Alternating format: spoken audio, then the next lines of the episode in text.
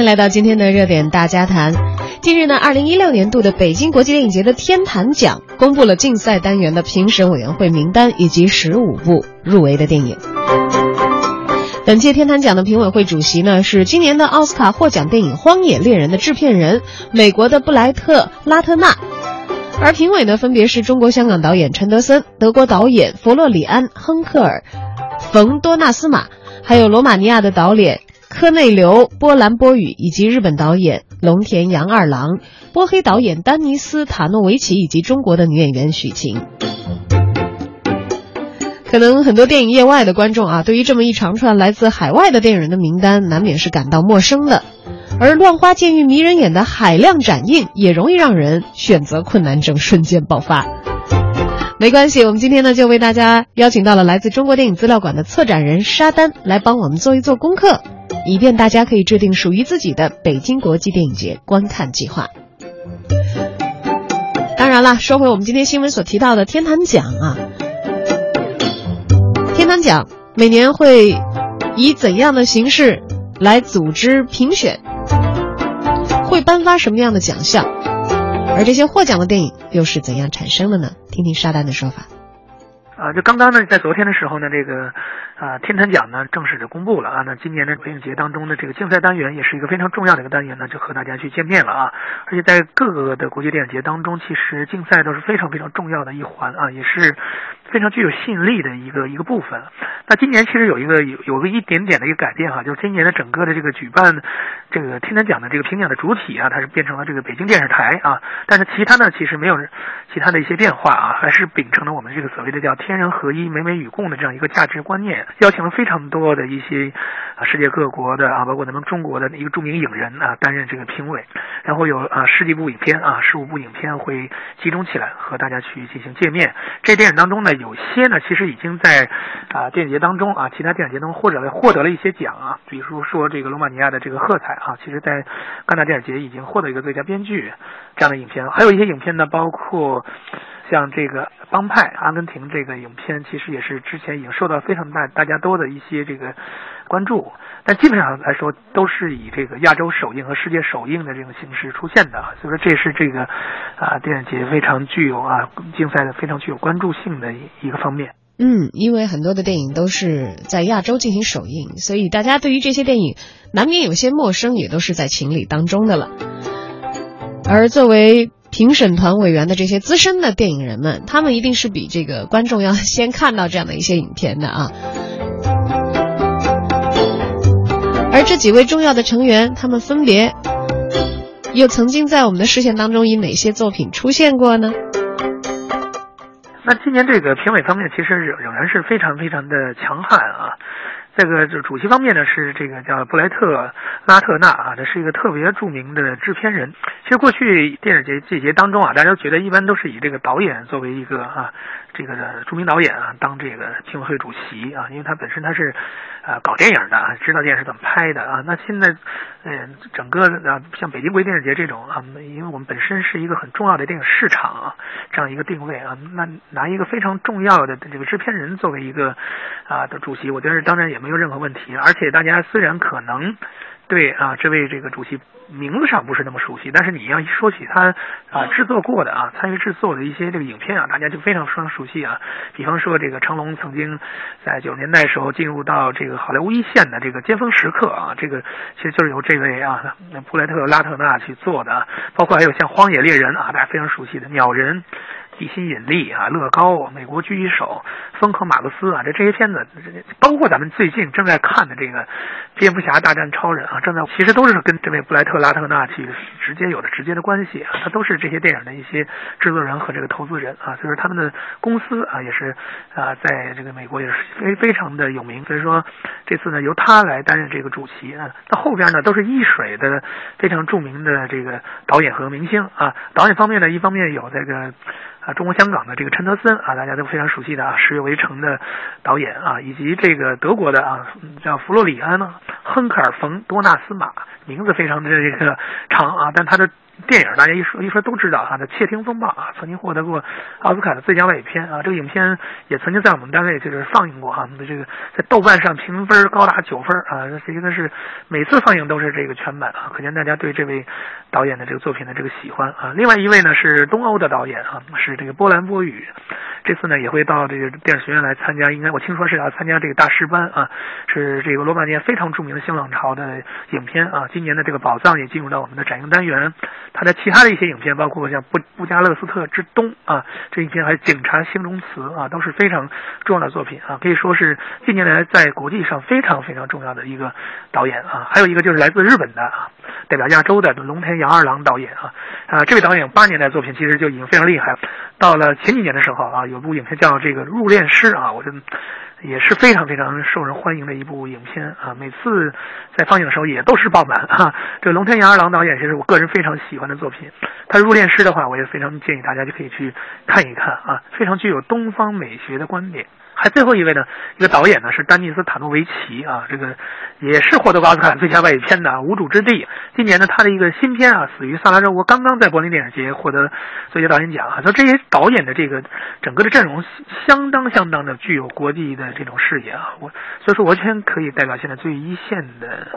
导演的这样一个阵容啊，尤其是艺术片导演的这样一个阵容啊。除了这些导演之外，还有一个我们中国的这个这个电影人，就是许晴啊。许晴作为明星，当然也。有记者的非常多的一些电影的这样的一个经验，那他作为呃中国啊大陆的这样一些代表啊，这次也会作为呃这个主竞赛单元的评委啊，然后奉献自己的对于电影的独特的一些观点啊，所以这是我觉得今年呃北影节的整个竞赛单元这个啊这块来说非常好的一个阵容啊，也非常期待他们能够评选出非常优秀的代表北影节啊这样的一个呃国际性电影节的这样一个很好的一些作品。具有绝对实力和评审的公信力的，我们的评委会成员的名单也已经公布了啊！相信这几天他们的工作呢会非常的忙碌，在这个天坛奖的诞生方面呢，他们的投票和意见都会起到举足举足轻重的作用啊！当然，入围天坛奖的这十五部电影到底是哪十五部呢？分别是西班牙电影《美好的一天》、罗马尼亚电影《喝彩》以及西班牙电影《无风的时光》、德国的《月之暗面》。英国的金色年华，加拿大的大统一理论，俄罗斯的我是一名教师，波兰的克莱兹梅尔，丹麦的地雷区，格鲁吉亚的命运女神，阿根廷的帮派，法国的最后一刻，丹麦的理想主义者，还有两部中国电影。中国电影是哪两部呢？我们也找到了片花，哎，大家来。听听看啊，我觉得其实这两部电影已经是在这个中国的商业院线进行过公映的。如果当时你看了，可能一听这个声音就能反映出来，到底是哪两部了。我是我们所有人当中唯一一个跟死神亲密接触过的人，所以我现在有权指点你们的人生了。我叫熊顿，毛豆出招，目前靠画画养活是不是有病啊你？你，你以为老娘愿意在你这坑里钻是吧？有时候活在自己的想象里，其实是一件挺美好的事儿。你可以什么都不用在乎，没有恐惧，没有忧愁，甚至没有死亡。呃呃，不不是你们想的那样。当别人人生刚开始的时候。我们的人生就结束了，你怕吗？你得相信，上帝给我们安排每一次挣扎都是有目的的。其实从来不存在来不及这回事。分手就跟妈说。你不是我，你不会明白你对我的意义。爱和被爱是这个世界上最重要的事情。这才刚刚开始，不要哀怨，不要纸花，不要眼泪，我要健康起来。在梦想面前，一切都是借口。要珍惜，抓紧，有限的时间造起来。滚蛋吧，肿瘤君！不能再陪你。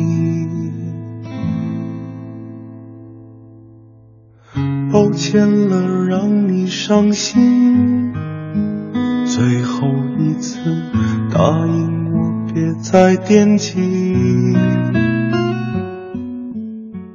感谢你为我送行，来世相遇，我们再继续。哎，这首来自《滚蛋吧，肿瘤君》的主题曲，好像一下子啊，就让我们今天节目气氛一下子进入到那个电影当中，要告别一个像熊顿这样的朋友的氛围当中了。没错，《滚蛋吧，肿瘤君》作为这一次入围北京国际电影节天坛奖的最终竞赛单元的两部中国电影当中的一部啊。关注的呢是这个当下现在啊备受癌症困扰的年轻人。熊顿，他的个人选择啊，那么其中的很多的故事，我相信其实对这个电影有过观看，或者对于《滚蛋吧，肿瘤君》的这个绘本阅读过的读者，对这个故事应该都是非常的熟悉了。而另外一部呢，似乎应该是属于中国电影的传统的强项题材啊，有很丰富的这个武侠元素在其中呢。我们来听一听这个片花。猜猜看啊，到底是哪一部电影和《滚蛋吧，肿瘤君》一起入围了本次北京国际电影节的竞赛单元，作为中国电影的另外一部的代表了？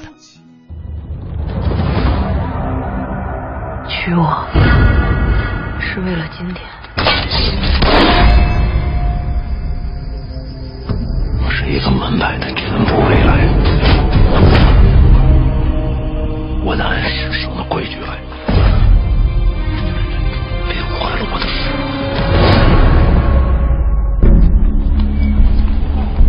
我娶你。我是嫁人，不是卖身。你得给我句话，借你的心意。今日起，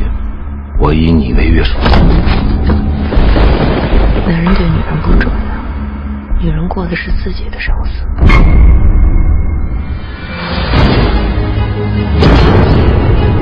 有言在先，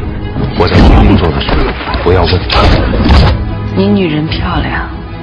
就不想让他过得好点。心里觉得不对，要知道逃。抓不到我，我会报复你。也就嫁过你一个，我认了。你是神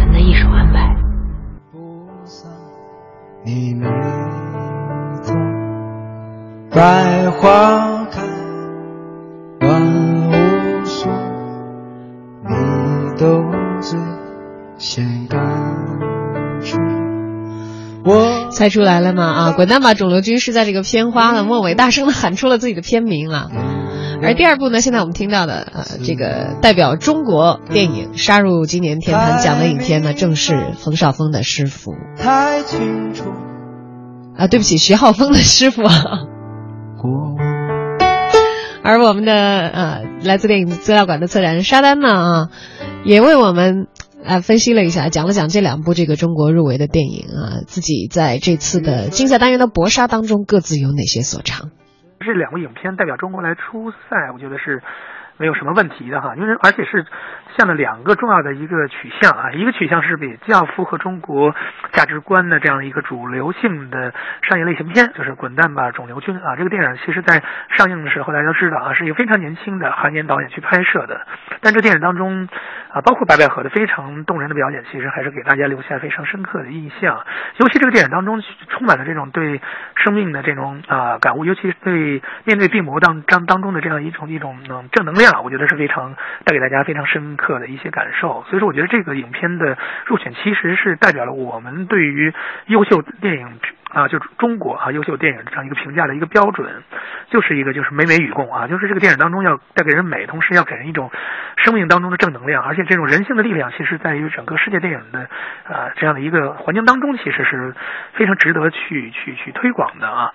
啊。第二个影片是这个徐浩峰导演的这个师傅啊，这影片当然我个人是非常非常喜欢，比相比较肿瘤君来说，肿瘤君还是一个比较这种啊青春的，比方比较商业类型的一种作品。那师傅这影片当然会有一定的类型元素啊，然后依循着延续着中国的传统的这个啊功夫片的一个一个一个这样的一种啊一种基因啊，但是他在这当中其实进行大量的作者式的改革。所以说那个，其实我个人也跟那个徐浩峰导演做过一个长时间的一个对谈，就是他已经把我们过去的那种啊相对来说比较。简单化、城市化的那种武侠片、功夫片的这种套路啊，给它改造成一种更加作者性的，然后充满了这种文人风格的啊这样的一种叫咱们叫武林电影也好，或者叫武行电影也好啊。所以说，如果你大家看过这个啊徐浩峰导演的三部影片啊，《剑士柳白猿》啊，《倭寇的踪迹》，包括最最新这部啊《师傅》，你都可以看到，他既继承了中国过去的这样武侠文学，包括这个电影的一些传统，同时当中又有非常新鲜的一些。